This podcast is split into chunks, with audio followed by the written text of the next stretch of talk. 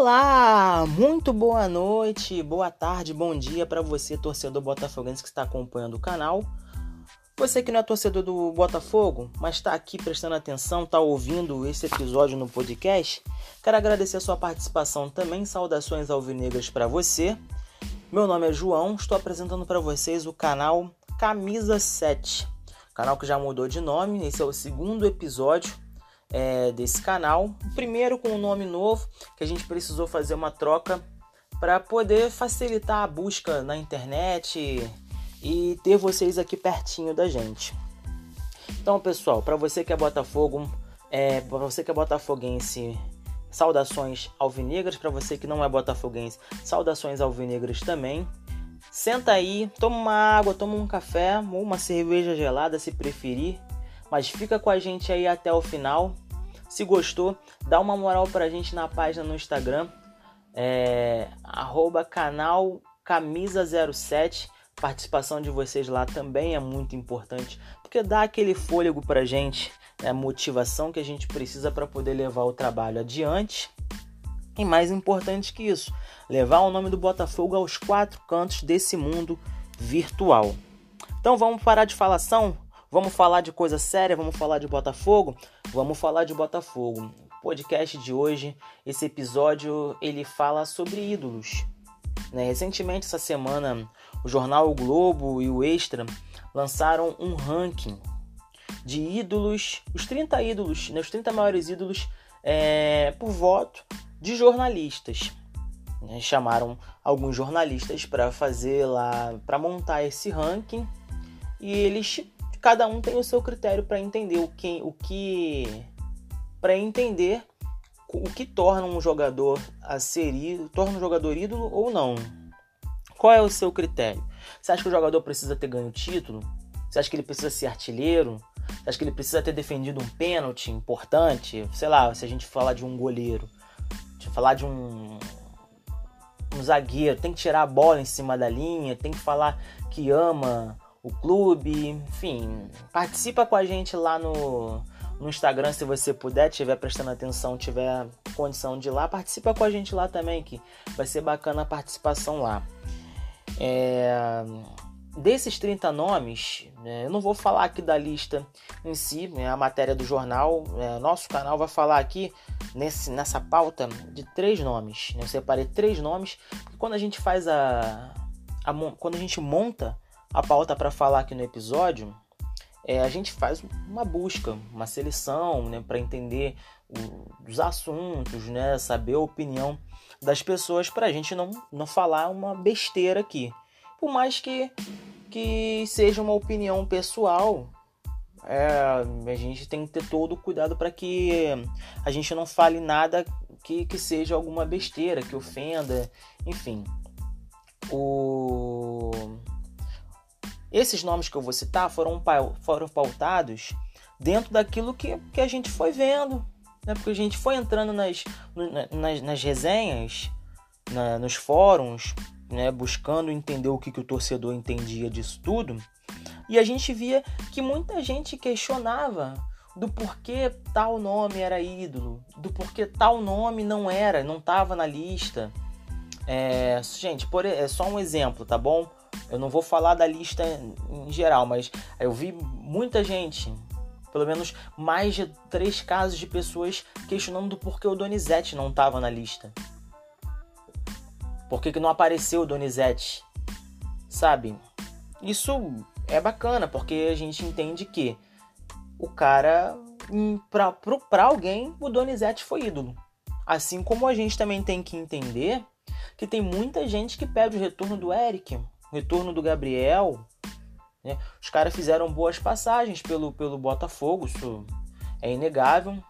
É, o, o Gabriel se firmou na zaga né, do Botafogo. O Eric foi um bom jogador, teve uma boa passagem, mas enfim, começaram a escrever a história, mas não tiveram condição de terminar. Talvez seja esse o gostinho de quero mais. A gente pode dizer dessa forma né? Que seria legal dos caras voltarem, fazerem aí é, um bom trabalho para coroar tudo aquilo que muita gente fala, ah, não, volta os caras, os caras têm que voltar, são identificados com o clube. ou pra gente não querer ver o cara nunca mais com a camisa do Botafogo. Acho que vale essa chance. Pois bem, gente, é, eu separei três nomes aqui que foram nomes muito citados, que foi o Dodô, o Sidoff e o Louco Abreu.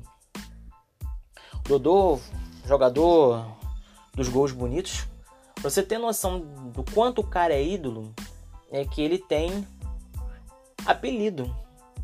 Fora o nome de Dodô, né? É... Apelidinho dele, atacante dos gols bonitos, né? Muitos deles com a camisa do Botafogo, graças a Deus. É... Teve participação nos anos de 2000, 2001. Jogou, voltou ao Botafogo em 2006, né? Ganhou um carioca com o Botafogo saiu no meio do ano, voltou em 2007, teve problemas com fora de campo.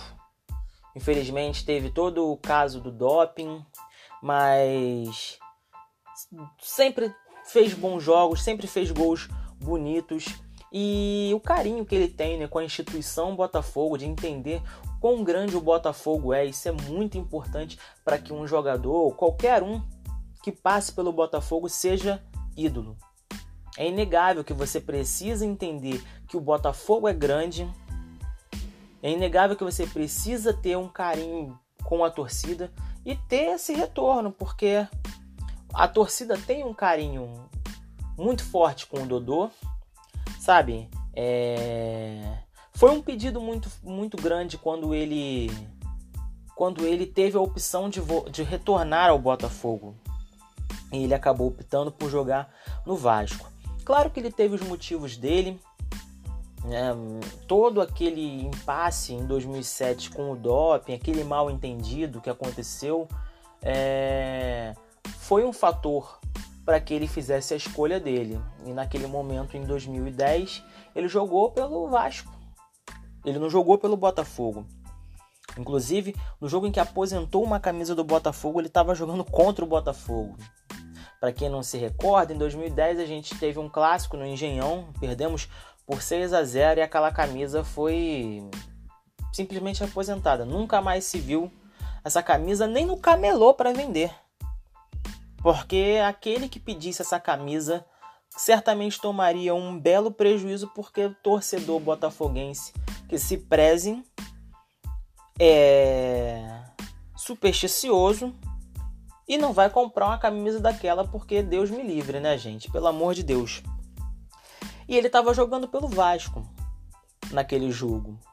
Isso mancha a passagem dele pelo Botafogo? No meu ponto de vista, os gols deles vão, os gols do Dodô vão continuar sendo gols do Dodô. O título que ele conquistou com o Botafogo vai continuar é, na galeria de títulos dele. A foto dele vai continuar sendo lá. Não tem como você apagar que o jogador esteve no Botafogo. Poderia ter tido um final diferente com o Botafogo? Claro que poderia. Ele mesmo já citou isso numa entrevista que seria muito bacana se ele tivesse encerrado a carreira no Botafogo. Mas no futebol, infelizmente, ele não, não se resume aos 90 minutos é, e dentro das quatro linhas. Existem fatores extra-campos que, que levam com que o jogador e seu staff é, entendam que uma outra opção seja a melhor opção. Pô, ele pode quebrar a cara, pode se arrepender, pode, como todos nós podemos. Mas eu entendo que isso não, não diminui os feitos dele pelo Botafogo, sabe? O ano em que, o, que ele jogou pelo Botafogo, diga-se de passagem, né, que foi o ano de 2007, a gente até abordou esse assunto no último episódio aqui no canal. É... Muitos jogadores daquele time são têm uma identificação enorme com, com o Botafogo, sabe? São muitos jogadores que, que toda vez que tinha janela de transferência eram lembrados pela torcida. A gente já viu live é, com o Juninho, zagueiro, com o André Lima, com o próprio Cuca, que sempre que, que pinta troca de técnico, a torcida lembra do, do Cuca. Falei do Juninho, falei do André Lima, né? Enfim, teve live do próprio Dodô, onde ele, entrevista do próprio Dodô, em que ele mesmo mencionou que encerrar a carreira no Botafogo seria uma coisa bacana. Infelizmente isso não aconteceu. Mas a passagem dele pelo Botafogo, né, em todas as passagens, ele fez 90 gols. Foi o dado que eu consegui obter aqui na internet. 90 gols. É um artilheiro das competições que disputou pelo Botafogo, fazendo seus gols. É... Na época, eu como torcedor fiquei um pouco chateado, mas que qualquer um dos torcedores que gostam do Botafogo e querem ver um cara é, bom jogar no seu time fica chateado quando ele opta por jogar um outro por outro time. Mas enfim, é a vida. Você ama ou odeia esse tipo de jogador. É, eu a gente prefere entender. Quando a gente gosta de mais de um jogador, a gente até prefere entender. Isso mostra que o cara é, é ídolo. Não tem como dizer que o cara não é ídolo. É, independente de ter, não ter levantado um título de expressão, mas. E daí? Olha, eu parafraseando alguém aqui, gente, pelo amor de Deus, mas sério, ele não. Ele não. não levantou um título e tem toda uma identificação sim com o Botafogo. Entendeu? Pode, uns podem não considerar, achar que, que não é tão ídolo assim, mas outros, outros consideram. É, enfim, a gente passa aqui agora a falar do Sidorf, ou Sidorf, Sidorf, Clarence Sidorf. Jogador que participou do Botafogo, né? jogou no Botafogo em 2012, 2013 né? Ele foi capitão daquele time do Botafogo e uh, ganhamos um carioca com ele em 2013 e batemos ali na zona de classificação e a classificação para Libertadores de para 2014. É. Muita gente das que a gente analisou, muitos torcedores não consideram o Sdoff um ídolo. Acham que a passagem foi muito curta, acham que ele fez nada mais do que se esperava dele, né? Um cara que era um bom jogador, um craque de bola na Europa, passando por, por grandes clubes da Europa, é, Real Madrid, Milan, Inter de Milão, é, seleção holandesa, sabe? É, tem um carisma também. As crianças gostam dele, isso é muito legal também. Muitos torcedores dessa geração, né, dos que viram ele jogar, também sentem um carinho muito grande. Já não é à toa que ele, que ele sempre está numa lista ou num time. Se vai montar um time com os melhores jogadores, o nome do Sidoff está lá. E ele trouxe um, uma bagagem muito boa de lá, da Europa, né? para que mudanças fossem feitas aqui no, no Botafogo e melhorassem. Né? Um, um time do, do, um clube do tamanho que do Botafogo, sabe, é, precisa ter instalações à altura do seu nome, à altura do peso da sua camisa. E era isso o pensamento dele quando sugeriu uma série de mudanças e tudo mais, a mudança na postura de jogadores, né? Porque lembra que ele tinha todo aquele cuidado com o Vitinho, né?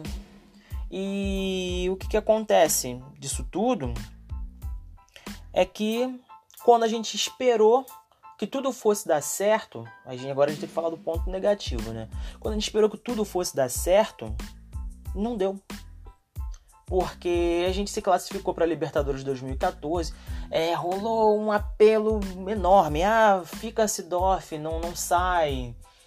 Enfim, poxa, imagina a magnitude de ter o Sidoff jogando na Libertadores pelo Botafogo em 2014. O ano de 2014 foi um ano muito difícil, um ano em que o financeiro do Botafogo, a renda, tudo, tudo que é relacionado a dinheiro do Botafogo estava com o pescoço já engasgado, já porque estava crítica demais a situação.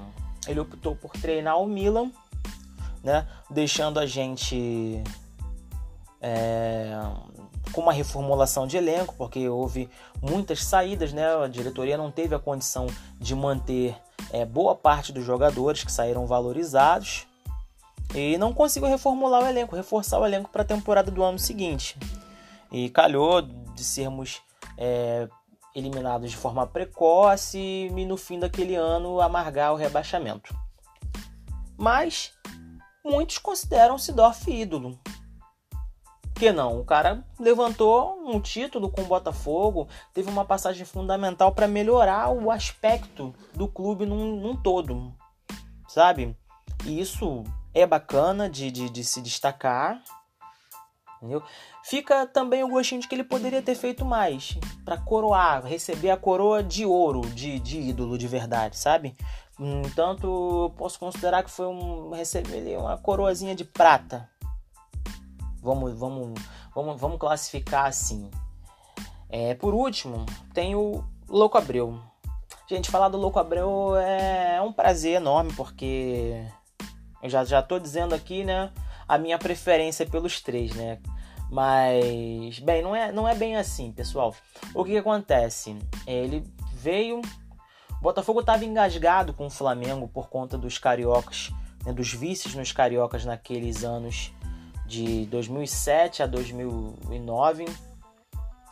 Perder mais um, um carioca para o Flamengo seria a gota d'água então, o que acontece? Aquele ano começou mal, né? Eu mencionei aqui quando eu falei do Dodô sobre a goleada que o Botafogo tomou. Isso assustou demais o jogador, mas o time foi forte, foi unido para poder chegar onde chegou. E olha, fazer um gol de cavadinha no maior rival, que até o momento era o campeão brasileiro, era o atual campeão brasileiro, numa final de campeonato carioca que tem lá o seu charme, é para poucos. São poucos os que conseguem fazer isso, que têm a coragem de fazer isso. Porque daí a gente tinha um, a gente estava jogando contra um bom goleiro, Bruno, apesar de todos os problemas, devemos entender que ele era um bom goleiro. E ele foi ousado. Foi ousado, corajoso e fez o gol e pronto. Marcou aquele, aquele campeonato de tal forma que é o, o gol da cavadinha, o final da cavadinha. E pronto, conquistou o coração de, de todos os botafoguenses que conseguiram lavar a alma naquele jogo. Né? Depois de tudo que já havia acontecido em anos anteriores. Né? É, e é um tipo de jogador diferenciado.